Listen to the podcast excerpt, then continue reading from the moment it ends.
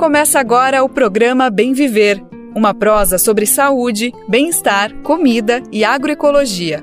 Produção Rádio Brasil de Fato.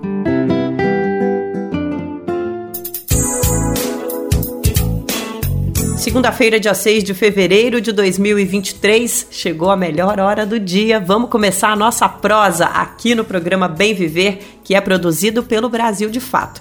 Eu sou a Nara Lacerda, quero você comigo pela próxima uma hora. Te convido para prosear conosco. Estou junto com toda a equipe do Bem Viver te dando as boas-vindas. Então vamos nessa, falar sobre os principais assuntos do país, da política internacional. Mais uma semana que já chega prometendo e você sabe que aqui no Bem Viver sempre sempre tem espaço para saúde, alimentação saudável, educação, cultura. Então vamos nessa, que tá só começando. Crise em terra Yanomami tem raízes em ideia perversa sobre indígenas defendida por Bolsonaro. Vamos atualizar mais sobre a situação do norte do país e tentar desvendar as causas desse cenário as mudanças no WhatsApp. A gente conversa com uma especialista em desinformação sobre os perigos das alterações na rede social e o que a gente precisa refletir e ficar de olho. Deixa que digam, que pensem, que falem, deixa isso pra lá, vem pra cá, o que é que tem? Eu não estou fazendo nada, você também. E hoje tem homenagem no programa. O mestre Jair Rodrigues completaria 84 anos se estivesse vivo. Vamos falar um pouco do sambista e de outra grande personalidade da música brasileira que também também tá de aniversário. Não sai daí. Ouça o Bem Viver de segunda a sexta-feira. É isso mesmo. A nossa prosa tá com você em todos os dias da semana a partir das 11 da manhã na Rádio Brasil Atual, a frequência 98,9 FM na Grande São Paulo, nossa parceiríssima. Um grande abraço para toda a equipe da RBA. Nesse mesmo horário, às 11, o Bem Viver está no ar também no radiobrasildefato.com.br, nossa rádio web. Dá para ouvir nos principais aplicativos de podcast e a gente está juntíssimo com uma grande rede de emissoras parceiras do Brasil de Fato. Tem mais de 100 rádios nessa lista transmitindo as nossas produções para o Brasil todo. Para fazer parte dessa rede, as informações estão lá no radiobrasildefato.com.br. É só clicar em como ser uma rádio parceira. A gente está esperando sua opinião aqui na nossa prosa. Nosso WhatsApp é 11 95691 6046 e o nosso e-mail é radio@brasildefato.com.br. E o Bem Viver desta segunda-feira começa a semana discutindo o que levou a essa crise humanitária que atinge a população Yanomami no norte do país. Ainda em janeiro, o governo federal decretou o estado de emergência no território indígena. Desde então, uma força-tarefa que envolve Exército, FUNAI, IBAMA, diversos ministérios e voluntários tem atuado diariamente na região. Enquanto essa operação acontece, em Brasília, diferentes órgãos apuram o que desencadeou essa situação inacreditável. Na semana passada, vimos que o Supremo Tribunal Federal determinou a apuração dos crimes contra o povo Yanomami. No Congresso, parlamentares tentam montar uma CPI sobre o caso. O TCU, Tribunal de Contas da União, vai fazer uma visita à terra indígena ainda nesta semana. Além do Ministério Público Federal de Roraima, que tem uma denúncia muito séria de possível desvio de medicamentos que iriam para os indígenas. Já já a gente vai falar sobre isso. Mas antes, para abrir o programa, a gente separou uma reportagem que discute se pode haver alguma motivação ideológica por parte de integrantes do governo passado e que está por trás de toda essa crise. Será que a situação foi provocada intencionalmente de alguma maneira? Segundo a pesquisadora da Fiocruz, Ana Cláudia Vasconcelos, o cenário Yanomami é reflexo de um pensamento retrógrado e colonialista, que infelizmente ainda existe em parte da população brasileira. A especialista afirma também que Jair Bolsonaro tem grande responsabilidade por ter sido uma autoridade que endossou esses pensamentos nocivos, perversos. Entre todos os pontos críticos que a população indígena enfrenta, a pesquisadora alerta especialmente para a situação da água. A contaminação de mercúrio afeta os peixes, que são os alimentos das famílias. Ou seja, esse metal pesado tóxico foi impregnado na dieta dos indígenas. Vamos entender tudo isso. Tá na hora do Repórter SUS de hoje. Vem comigo. Repórter SUS. O que acontece no seu sistema único de saúde?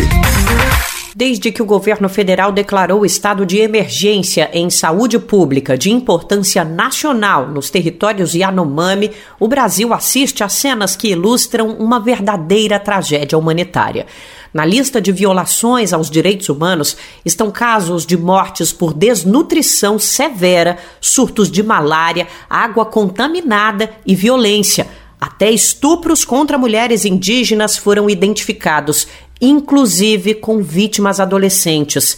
Apesar do foco recente na situação, as denúncias não são novas. Desde o início do governo de Jair Bolsonaro do PL, as próprias comunidades, organizações e movimentos populares passaram a notar um crescimento intenso do garimpo ilegal na região.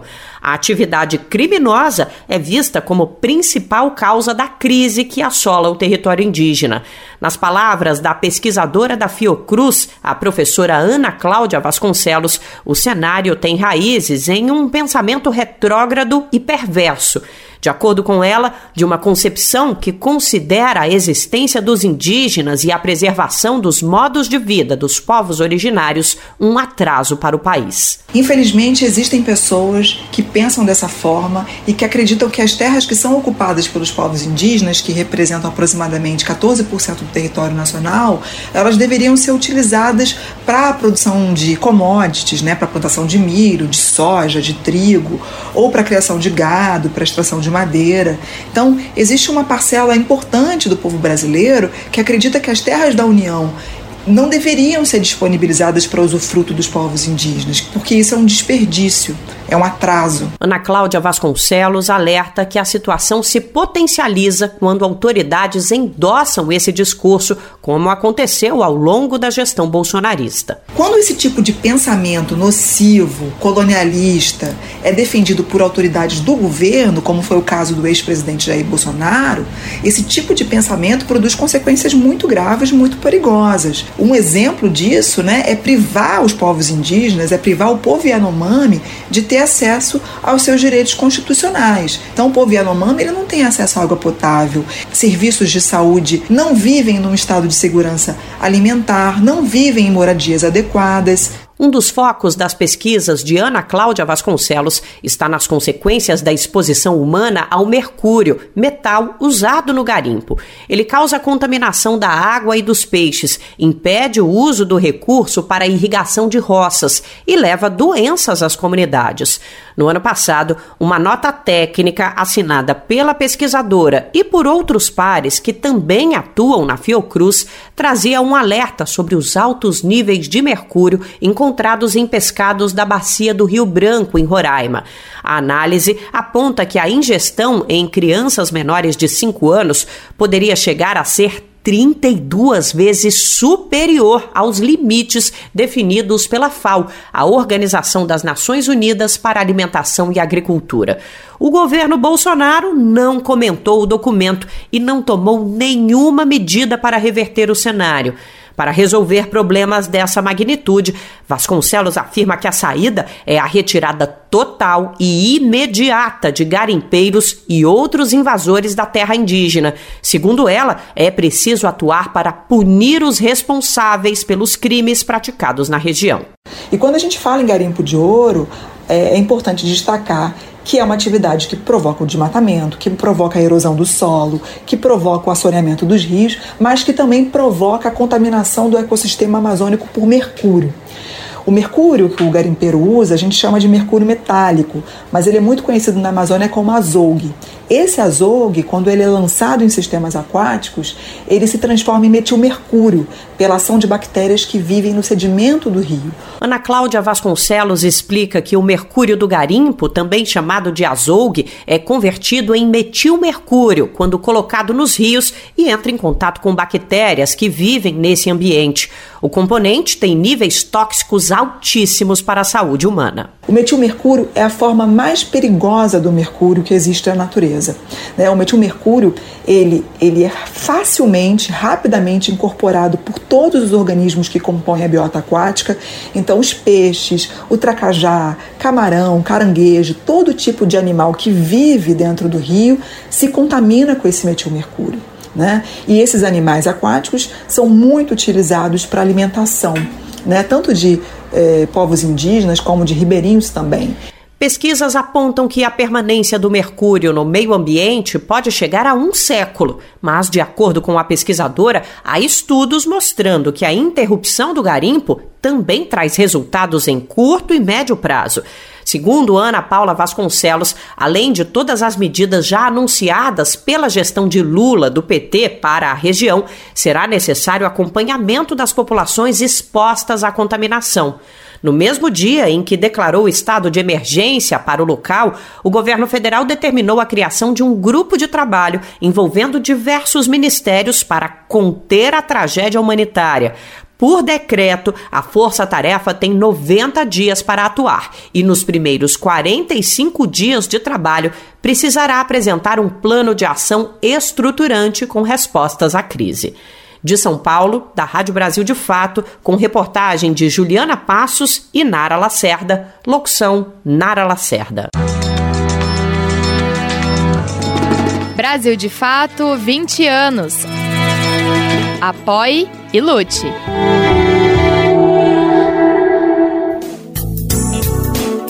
À medida que o caso vai sendo apurado, vão sendo reveladas verdadeiras atrocidades, situações que a gente custa acreditar que são reais.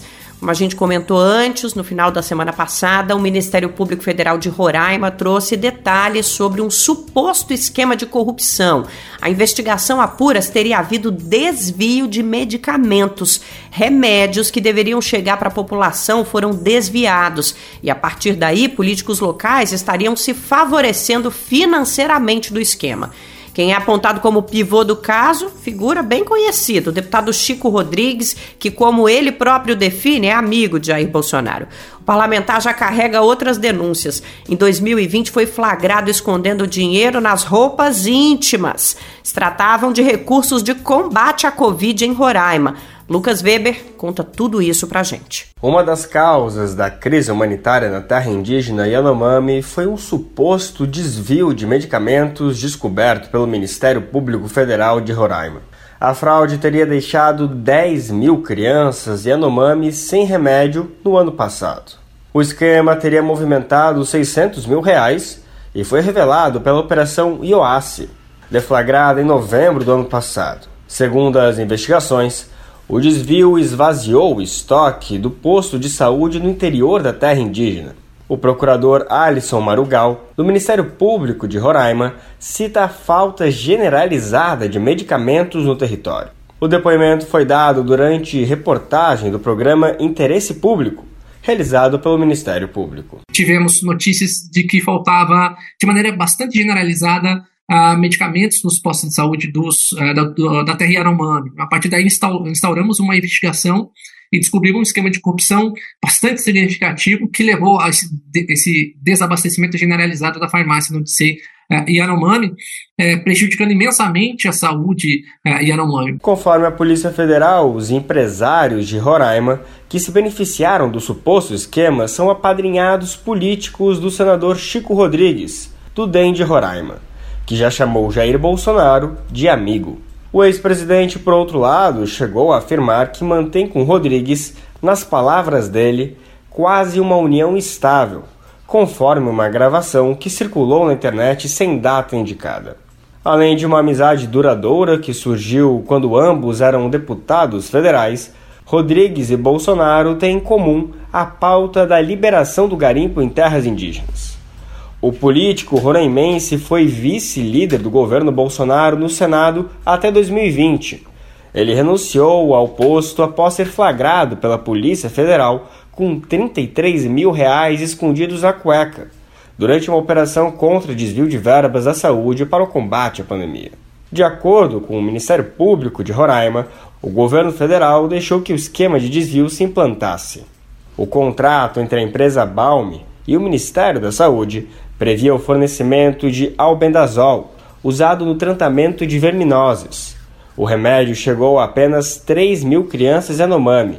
Apenas menos de 30% dos medicamentos comprados foram entregues pela empresa.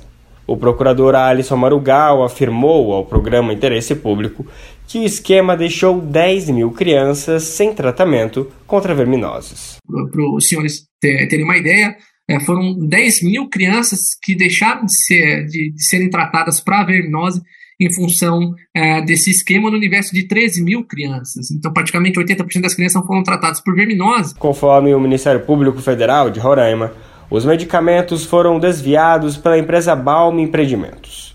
O crime teria participação de dois coordenadores do Distrito Sanitário Especial Indígena Yanomami, uma das unidades administrativas do Ministério da Saúde.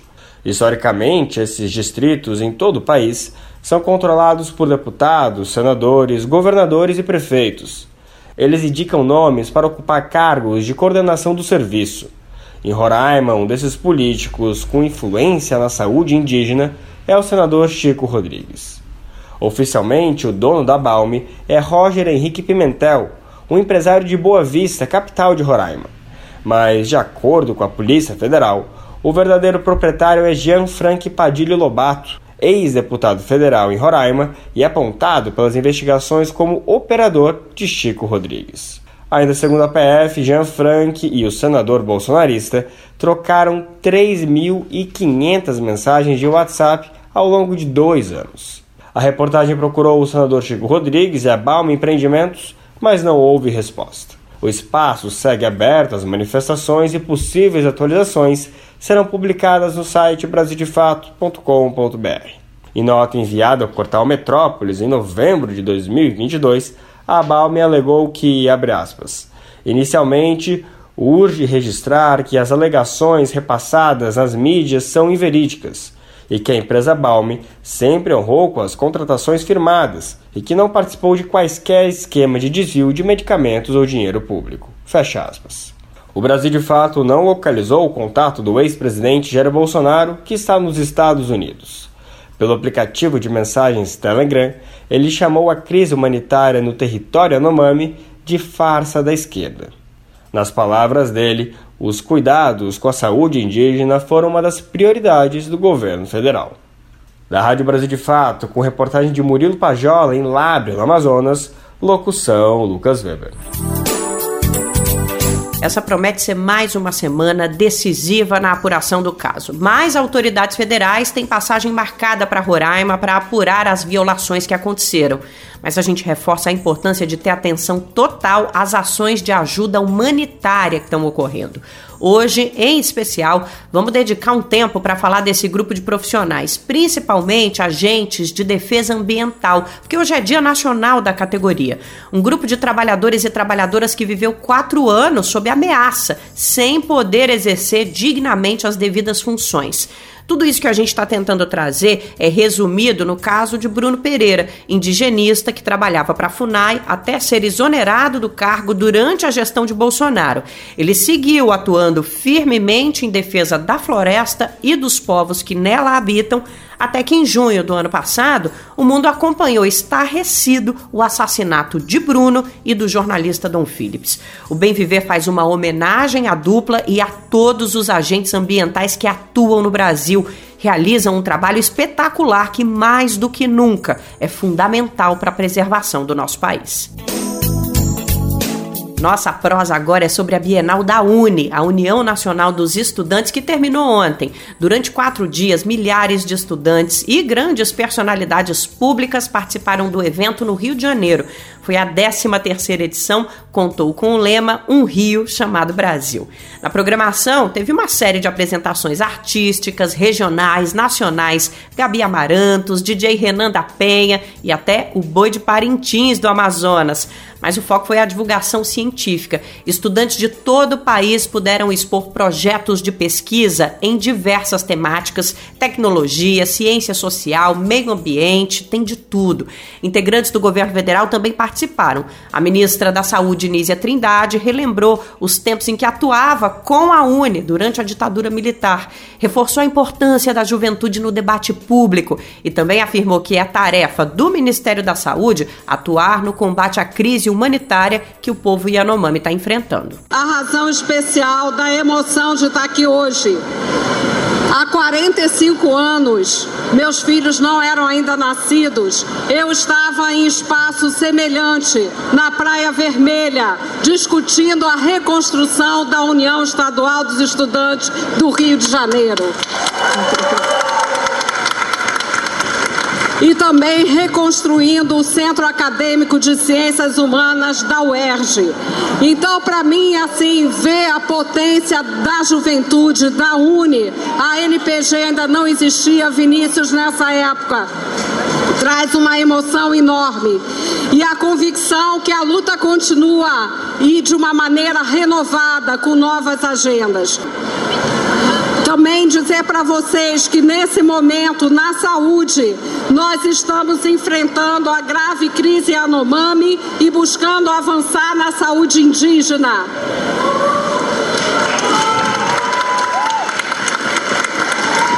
Estaremos lutando também que a política nacional de saúde da população negra, aprovada ainda no primeiro governo Lula, se torne de fato uma realidade e que possamos superar o racismo estrutural. Da saúde é a luta por equidade, é a luta por igualdade das mulheres, de todos os grupos em situação vulnerável, dos povos indígenas, da população negra em nosso país, da população que sofre nas periferias, que sofre com a violência. Por isso é tão importante a luta da UNE, por isso é tão importante a agenda da saúde. É uma agenda também da autonomia, é uma agenda da ciência, tecnologia e inovação para que o nosso país tenha as vacinas e os medicamentos que precisa com força e com autonomia. Quem também passou pela Bienal da Uni, marcou presença, foi a ministra da Ciência, Tecnologia e Inovação, Luciana Santos.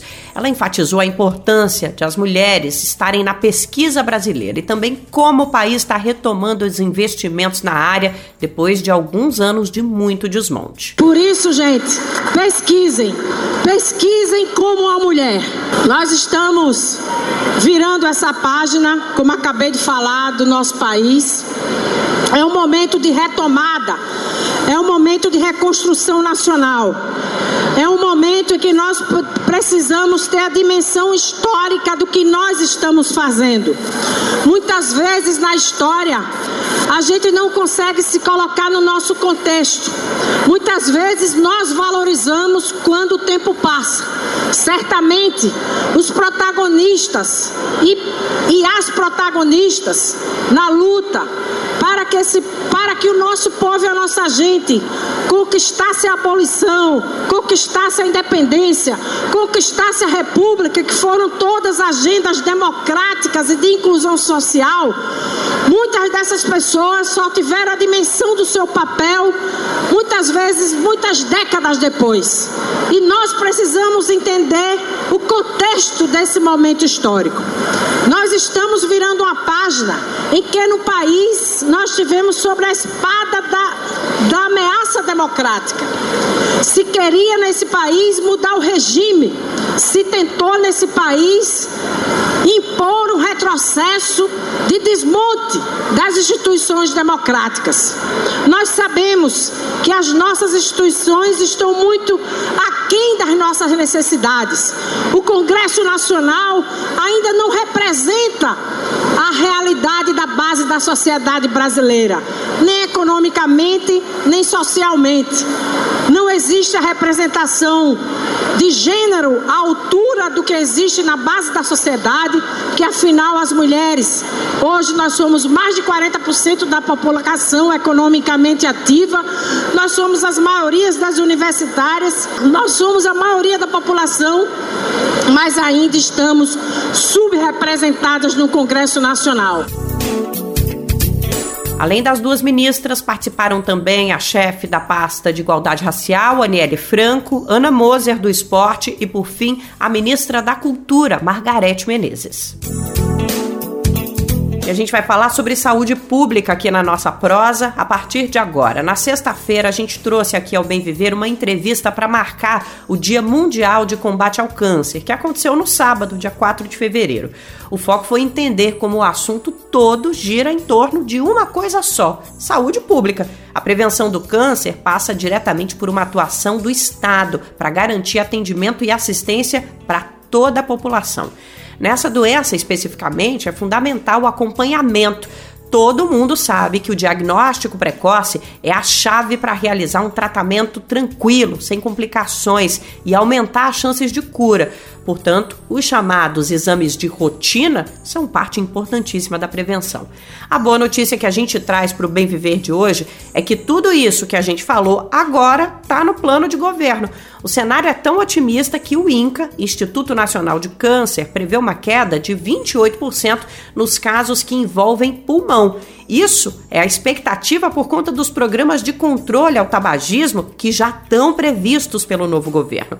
Vamos saber mais. A reportagem é de Tatiana Alves, da Rádio Agência Nacional. As mortes por câncer de pulmão podem diminuir 28% no Brasil. A projeção é de pesquisadores do INCA, Instituto Nacional de Câncer, e se referem à morte prematura por câncer de pulmão em homens entre 30 e 69 anos, de 2026 a 2030. O INCA atribui a previsão aos programas governamentais de controle do tabagismo. O trabalho comparou as mortes entre 2011 e 2015 com as projeções de mortalidade prematura por câncer de 2026 a 2030. Ainda segundo o INCA, é difícil manter ações de controle do câncer de colo do útero, principalmente no norte, como explica a epidemiologista do Instituto, Mariana de Camargo Cancela. A gente ainda continua tendo o desafio do controle do câncer do colo de útero, que é um tipo de câncer que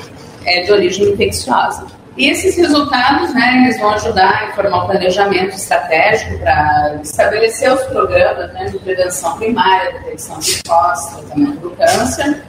E é importantíssimo que é, esses programas eles levem em conta as diferenças regionais.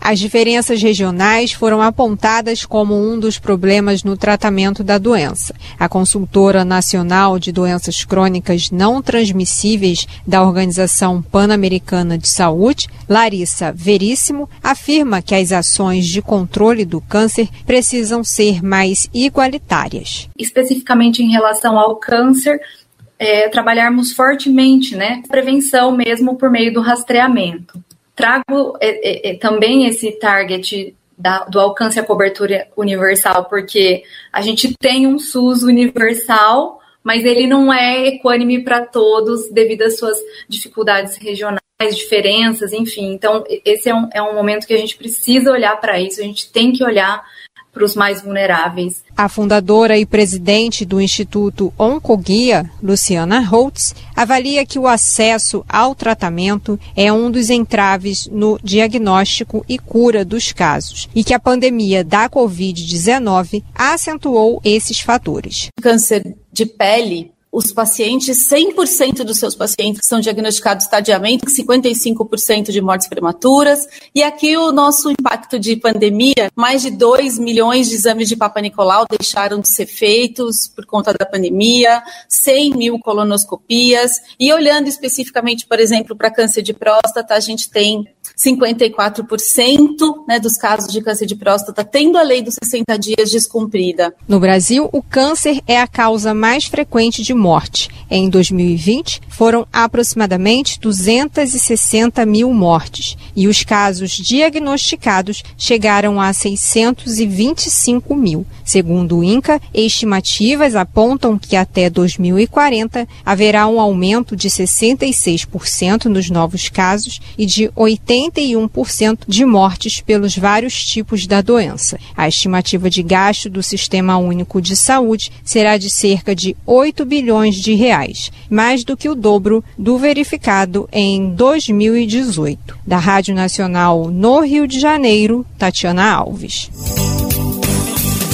A gente sempre reforça aqui com uma boa frequência esses cuidados gerais de prevenção que servem para quase todos os tipos de câncer. É importante Pode parecer repetitivo, mas é básico ajudar a implementar essa consciência na população. Faz toda a diferença alinhar hábitos saudáveis na nossa rotina. Ninguém precisa virar atleta, nada disso. O que é preciso é despertar a consciência de como estão alguns cuidados simples, buscar um equilíbrio entre a alimentação de qualidade e a prática de exercícios. A gente sabe que às vezes não dá para pensar nessas coisas no meio dessa rotina maluca que todo mundo está vivendo de tanta coisa para vencer no dia a dia. Mas olha só esse dado. Uma pesquisa global de opinião pública feita pela União Internacional para o Controle do Câncer em 2020 revelou que 70% dos brasileiros e brasileiras não reconhecem atividades físicas como um fator de proteção contra tumores malignos.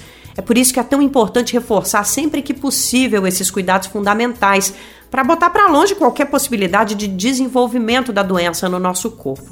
O que você puder fazer tá valendo, inclusive se informar e passar a informação para frente. E se você tiver um tempinho, uma brechinha, alguma possibilidade de acrescentar atividade física no seu dia a dia, vai nessa, não perde tempo, que é muito importante para a nossa saúde.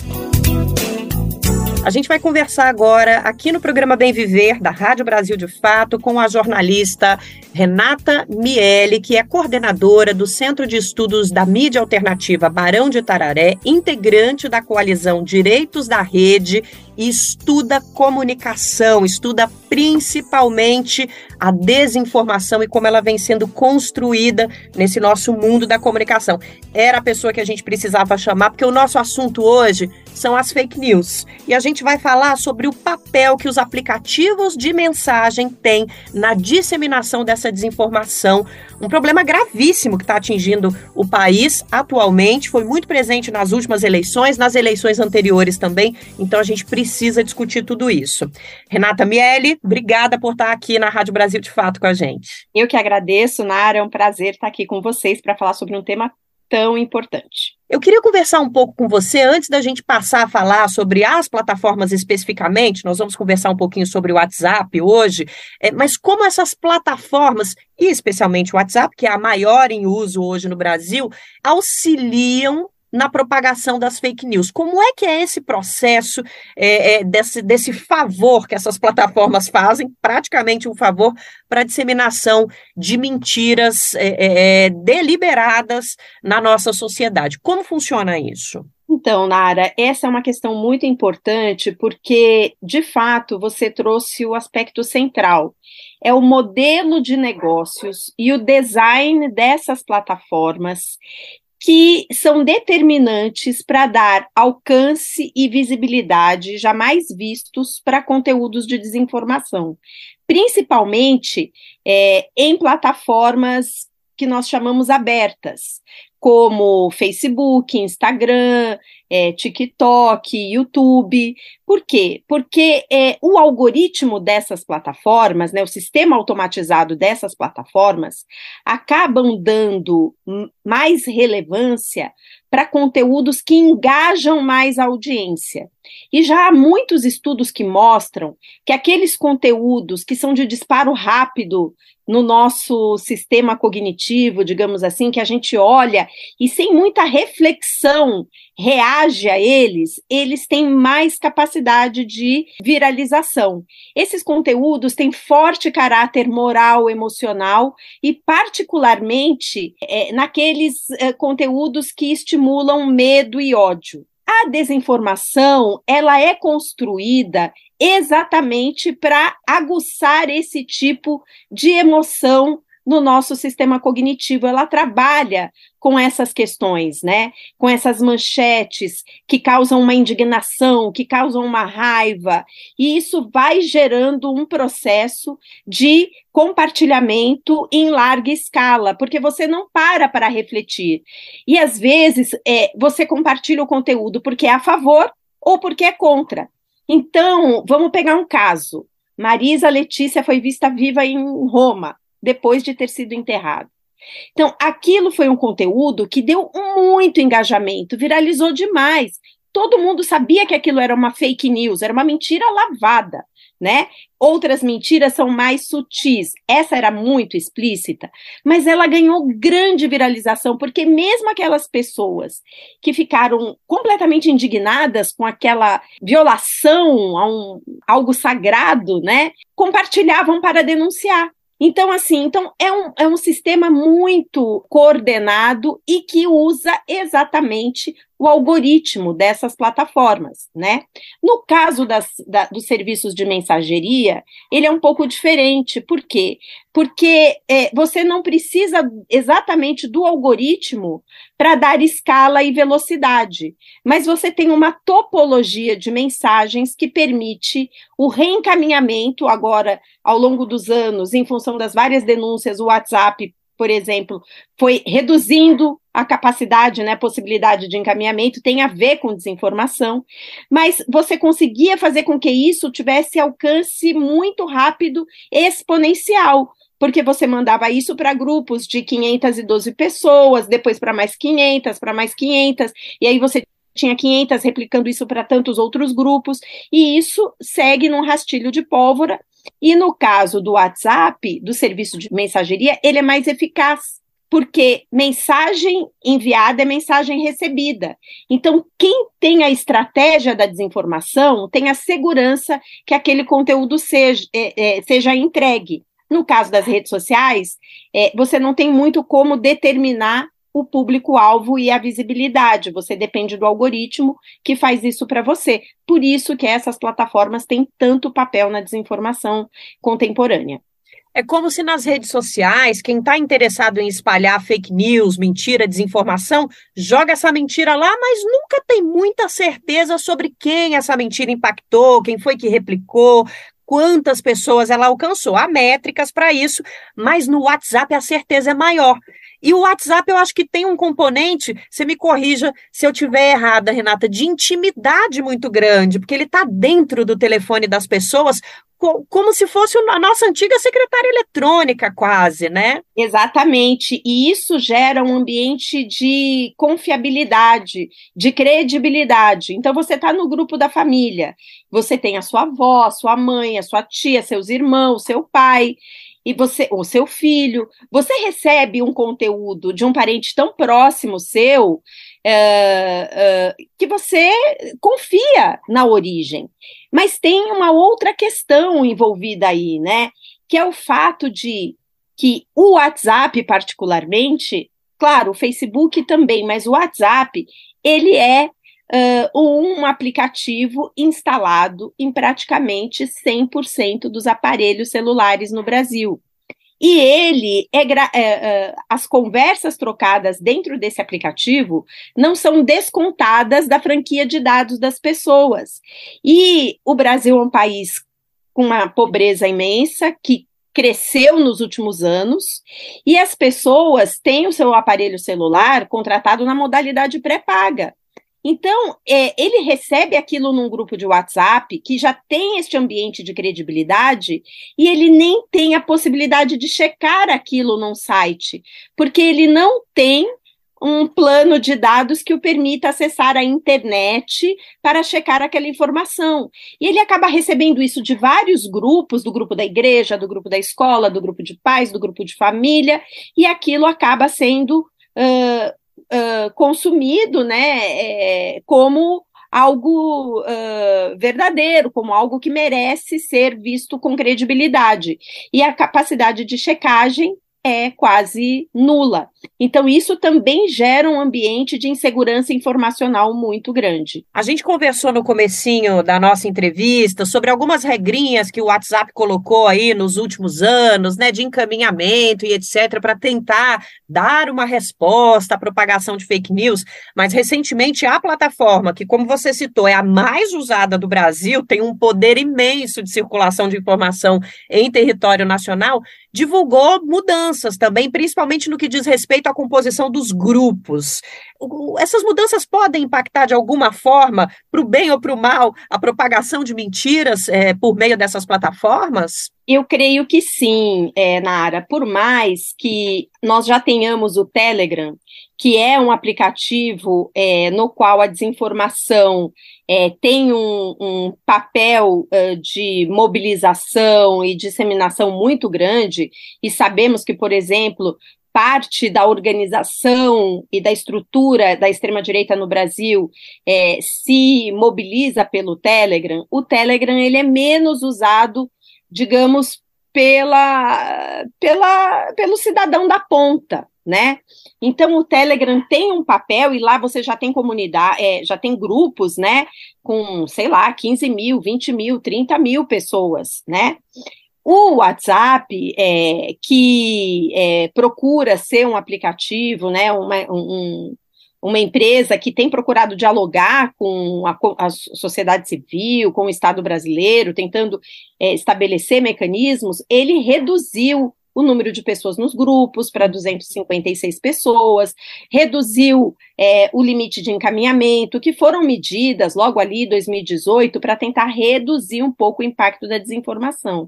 Internacionalmente, tem aí uma disputa de mercado que, em função dessas funcionalidades do, te do Telegram, o WhatsApp estava perdendo né, fatias de mercado. E aí ele começou a estudar e a lançar em outros países um novo recurso chamado de comunidades, né, onde você pode organizar diversos grupos no mesmo lugar.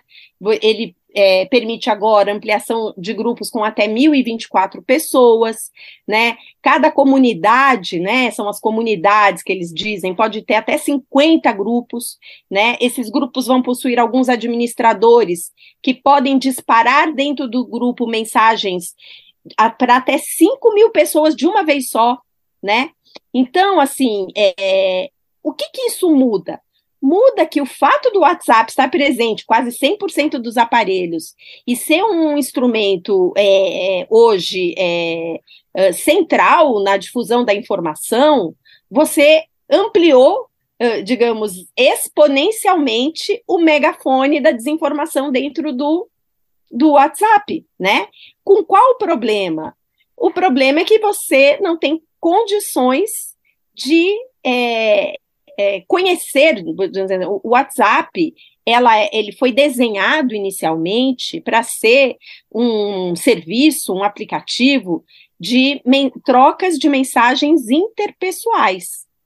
E o grande, uh, a grande importância também do WhatsApp era que essas mensagens interpessoais eram protegidas por criptografia de ponta a ponta, Sim. garantindo a privacidade do usuário nessas trocas de mensagens. Isso é muito importante, quero reforçar aqui. É, a, a criptografia é uma é uma tecnologia fundamental para a defesa da privacidade das nossas comunicações. Ocorre que, qual questionamento que alguns pesquisadores têm feito, isso não é consenso na sociedade civil, quer dizer, é, eu não estou defendendo uma posição, estou fazendo um questionamento. É, quando você tem a capacidade de, de, em um único disparo, mandar uma mensagem para 5 mil pessoas, você já não tem mais uma comunicação interpessoal. O que você tem é um novo, uma nova forma de comunicação de massa. Sem dúvida. E se a comunicação de massa, será que é um, razoável que esta comunicação de massa é, seja protegida por criptografia de ponta a ponta? Perigosíssimo, hein? Então, essa é uma discussão que a gente precisa ter. É claro que você sempre vai ter os prós e os contras, quer dizer, você tem grupos de, por exemplo, defensores de direitos humanos, de pessoas que fazem denúncias de crimes contra a Amazônia, estamos vendo agora né, essa, esse genocídio Yanomami, que usam essas plataformas com criptografia para trocar informações e se protegerem, né? Mas eu imagino que essas pessoas não fazem disparos de mensagens para 5, 10, 15, 20 mil pessoas. Isso é propaganda. Então, é, e esse tipo de mecanismo pode fazer com que a desinformação, o discurso de ódio, os conteúdos antidemocráticos que, inclusive, levaram ao 8 de janeiro, tenham um, um super megafone para atingir muito mais pessoas protegidas por uma ferramenta de privacidade é, que é quase intransponível, que é intransponível do ponto de vista do que é o conteúdo da mensagem que está sendo compartilhada ali.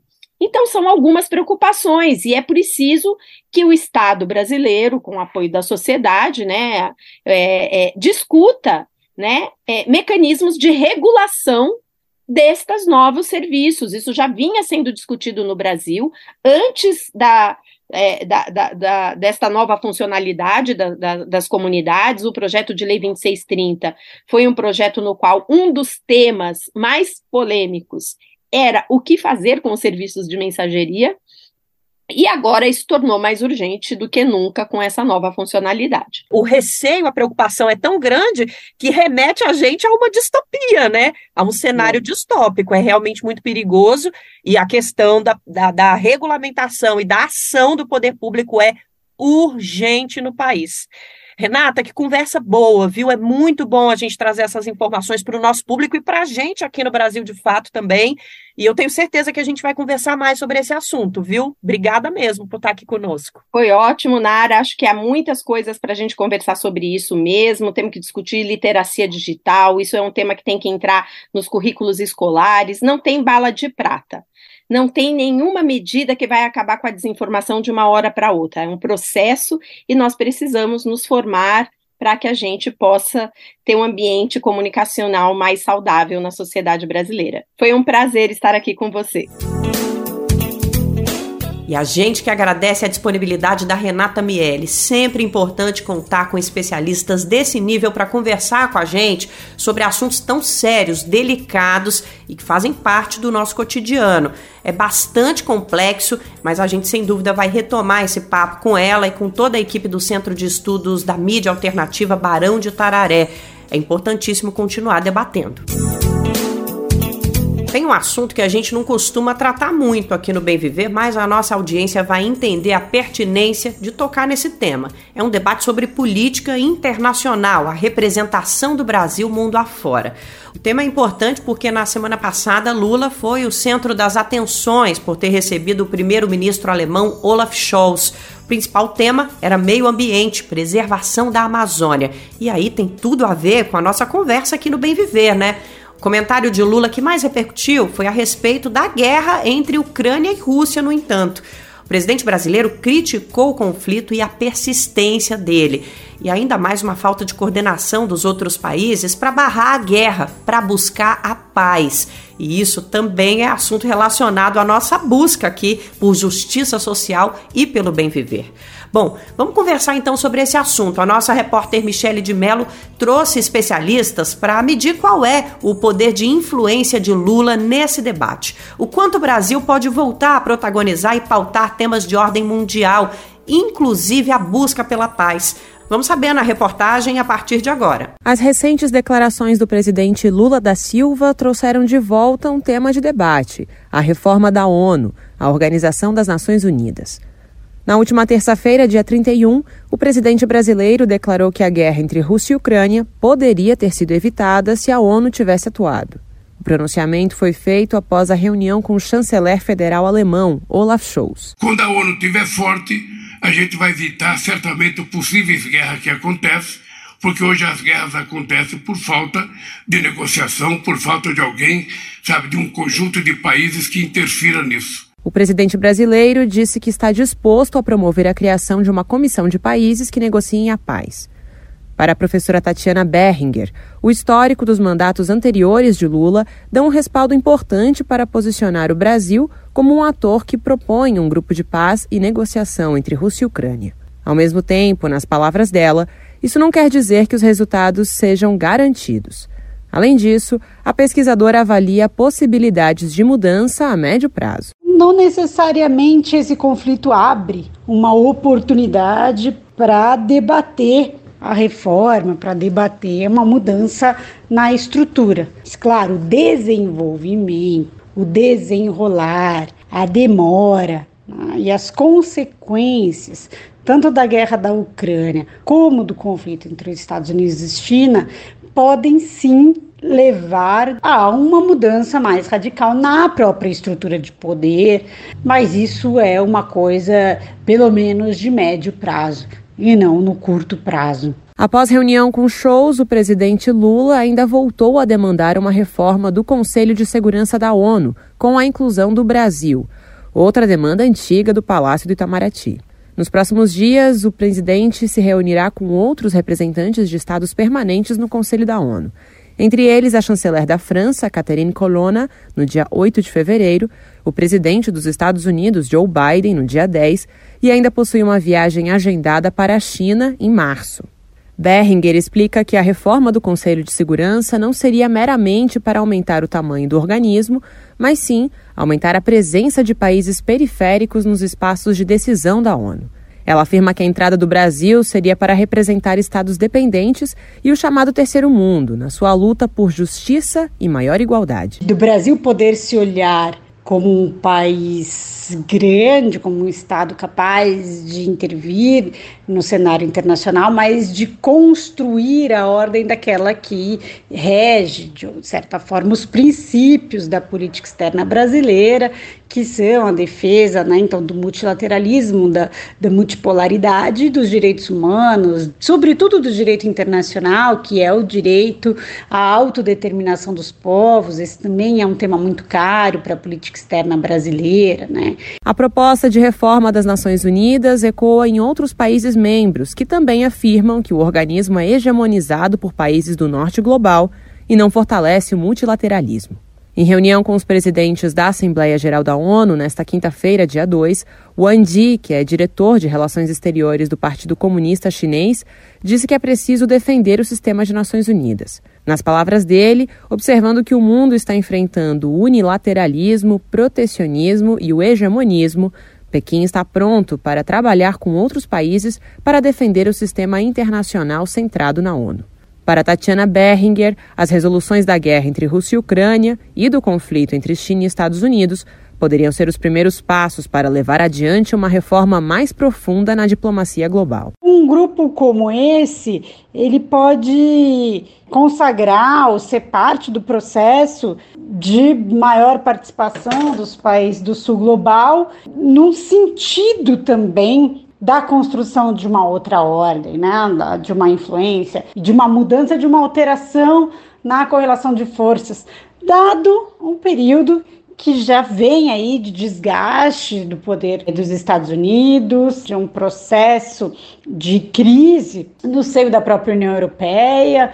A professora Tatiana Berringer acredita ainda que há um quadro para que os países do sul global tenham um papel mais ativo na ONU e o Brasil lidere esse processo. De São Paulo, da Rádio Brasil de Fato, Michele de Mello. Ainda sobre o encontro entre Lula e Olaf Scholz, olha só que interessante, um estudo publicado em janeiro por uma empresa alemã de consultoria estratégica projeta que o hidrogênio verde vai ser a principal fonte de energia do planeta se o mundo cumprir os compromissos estabelecidos no Acordo de Paris. Em resumo, a expectativa é que fontes renováveis de produção energética vão ser tendência na maior parte das nações. E aí, de acordo com a consultoria alemã, o Brasil vai liderar essa corrida, se transformando num grande exportador global. A estimativa é de que o mercado brasileiro de hidrogênio verde possa alcançar um valor anual de 150 bilhões de reais, e dois terços disso seriam provenientes de exportações. E o interesse de Olaf Scholz em estreitar os laços com Lula pode ter essa influência. Essas informações foram publicadas na rede alemã de notícias DW. Quer saber onde encontrar livros bons, baratos e com conteúdos que te ajudam a entender a situação atual do Brasil e do mundo? Na Expressão Popular.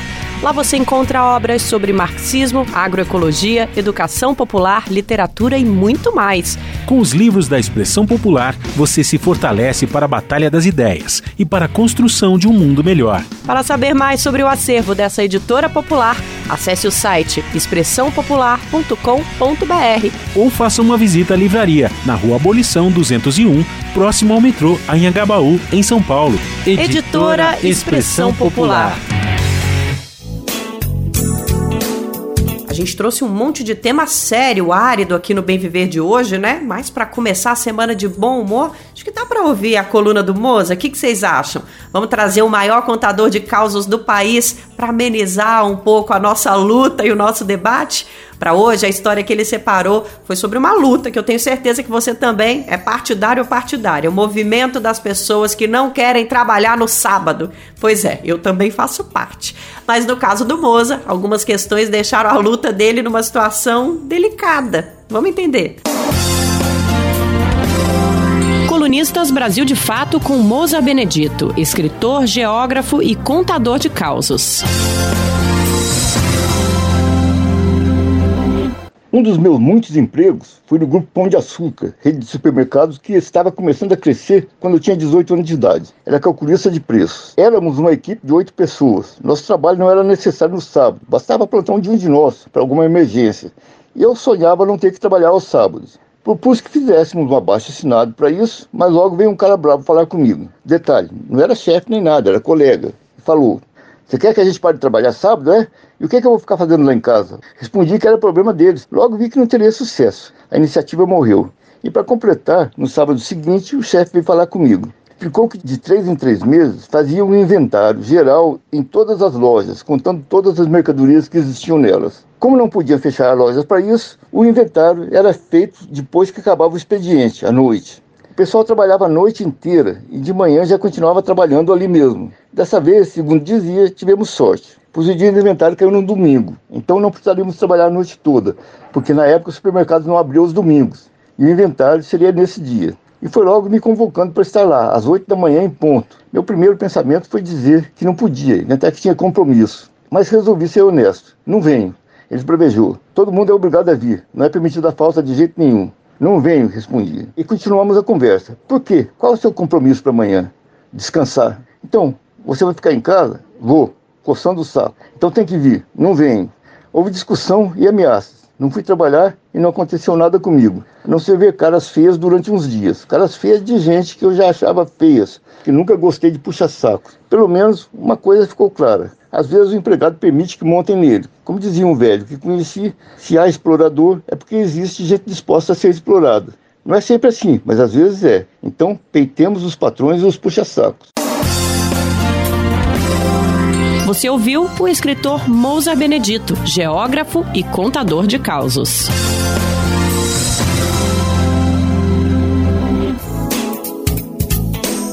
Os textos e áudios do Moza ficam salvos no nosso site radiobrasildefato.com.br. Lá no fim da página você encontra o link para acessar todas as edições da coluna do nosso contador de causas preferido. Prepare o seu coração para as coisas que eu vou contar para fechar o Bem Viver, a gente tem que fazer as homenagens que a gente prometeu lá no comecinho do programa. Já anunciamos que hoje se completam 84 anos do nascimento do mestre Jair Rodrigues, sambista nato, compositor de diversos clássicos consagrados na música brasileira.